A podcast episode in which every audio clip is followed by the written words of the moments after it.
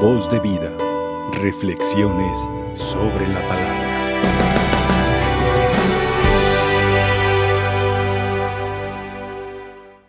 Hermanos, estamos escuchando en la primera lectura la carta de San Pablo a los Corintios.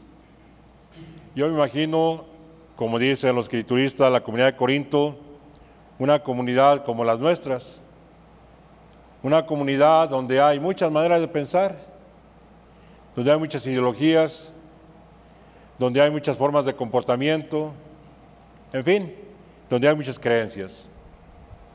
Y qué difícil fue para Pablo, como también para nosotros, que el Evangelio pueda llegar cuando hay bloqueos, cuando hay otros intereses, cuando hay otras cosas.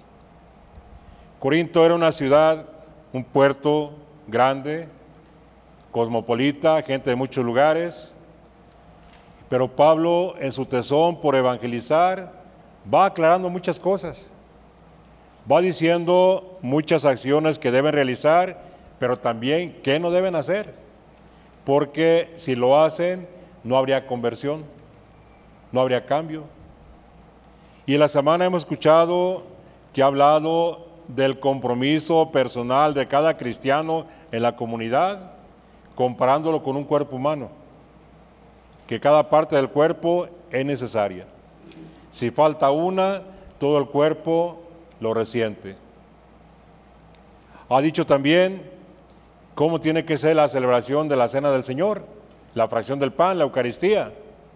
No tiene que ser divisiones, no tiene que ser cada quien que presuma lo que tiene, sino que tiene que ser una, una comunidad que se reúne para alabar al Señor y para beneficiarse de los frutos de la Eucaristía.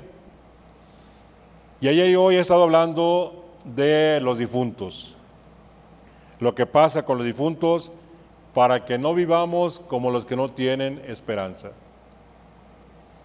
Últimamente, pues se ha metido algunas costumbres, algunas prácticas en los funerales, yo creo que todos nos damos cuenta, ya es un acontecimiento social más que un acontecimiento de fe.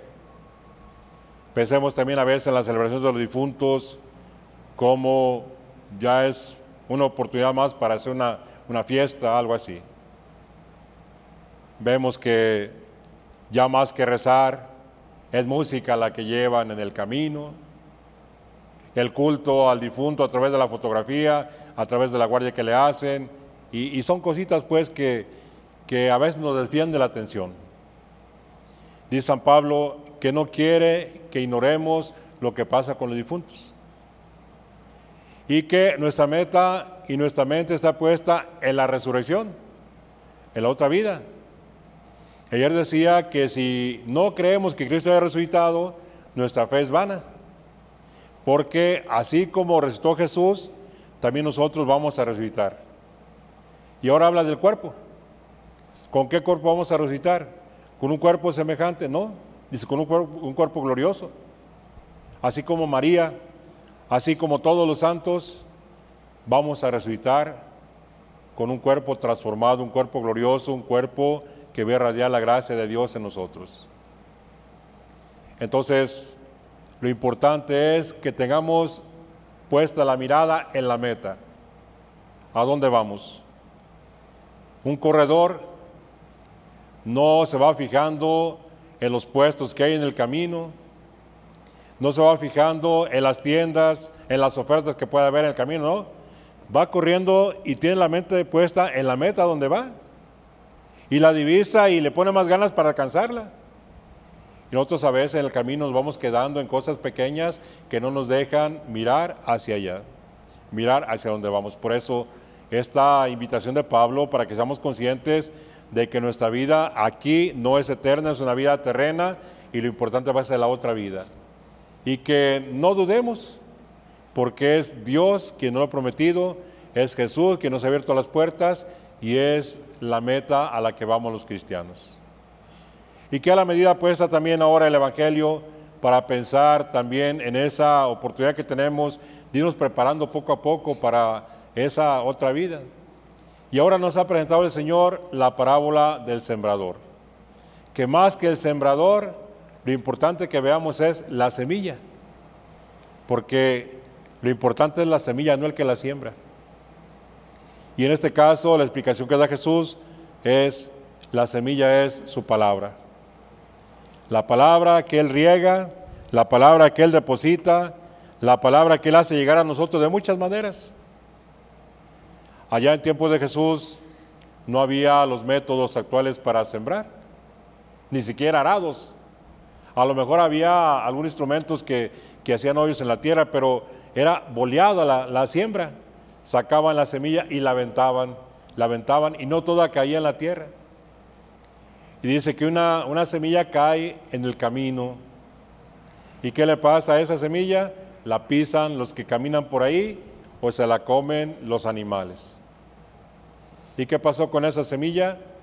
Nada, se perdió. Otra semilla cae entre las piedras.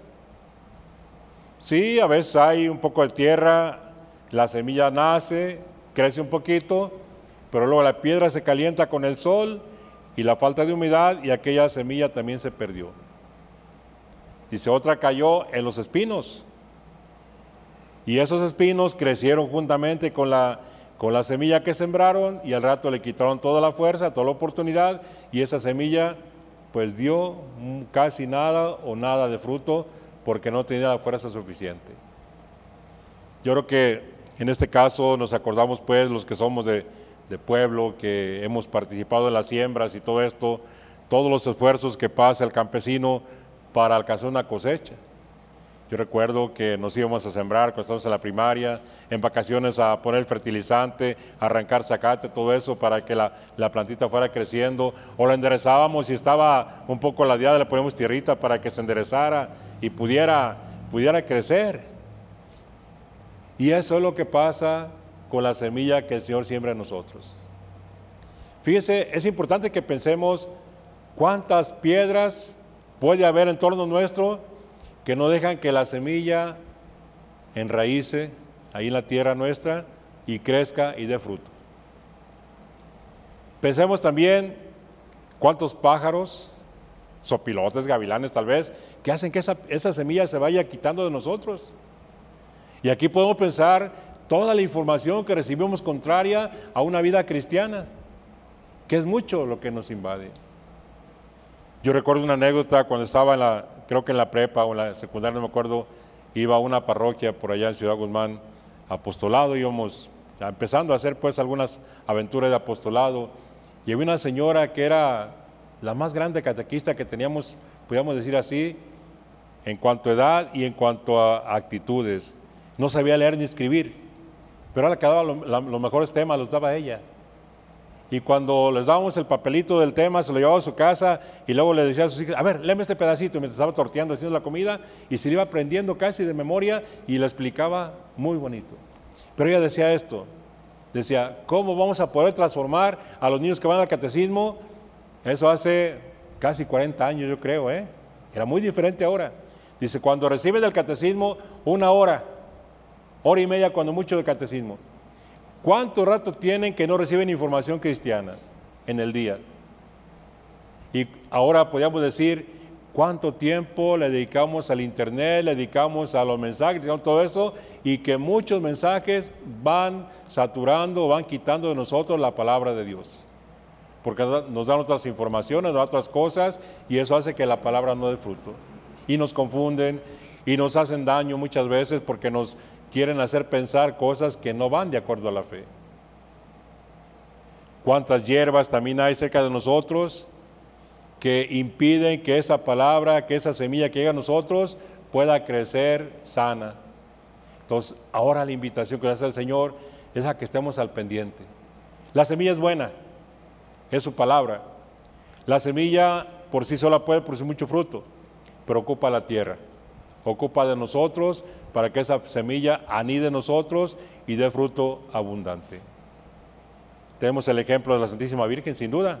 Siempre hay que ver a María como un ejemplo grande para nosotros de una tierra buena donde la semilla se encarnó en su vientre y dio fruto, Jesús. Que nosotros también podemos, poder dar frutos de Dios para los demás, dejando que la palabra nos transforme. Tenemos a los dos santos que hoy celebramos.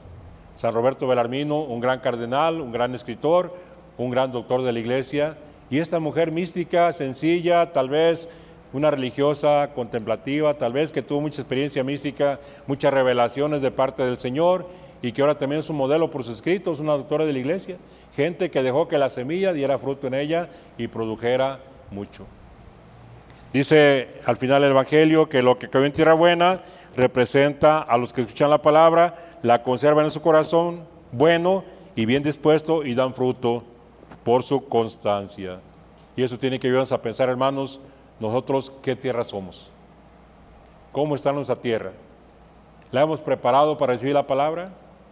¿Cuidamos que la semilla que cae en nosotros no se estropee con otras cosas? ¿La cuidamos de los buitres, de todo aquello que nos la quiere quitar? Ojalá pues que la semilla que recibimos del Señor dé fruto abundante en nosotros como Dios María. Que así sea. Que así sea. Voz de vida. Reflexiones sobre la palabra.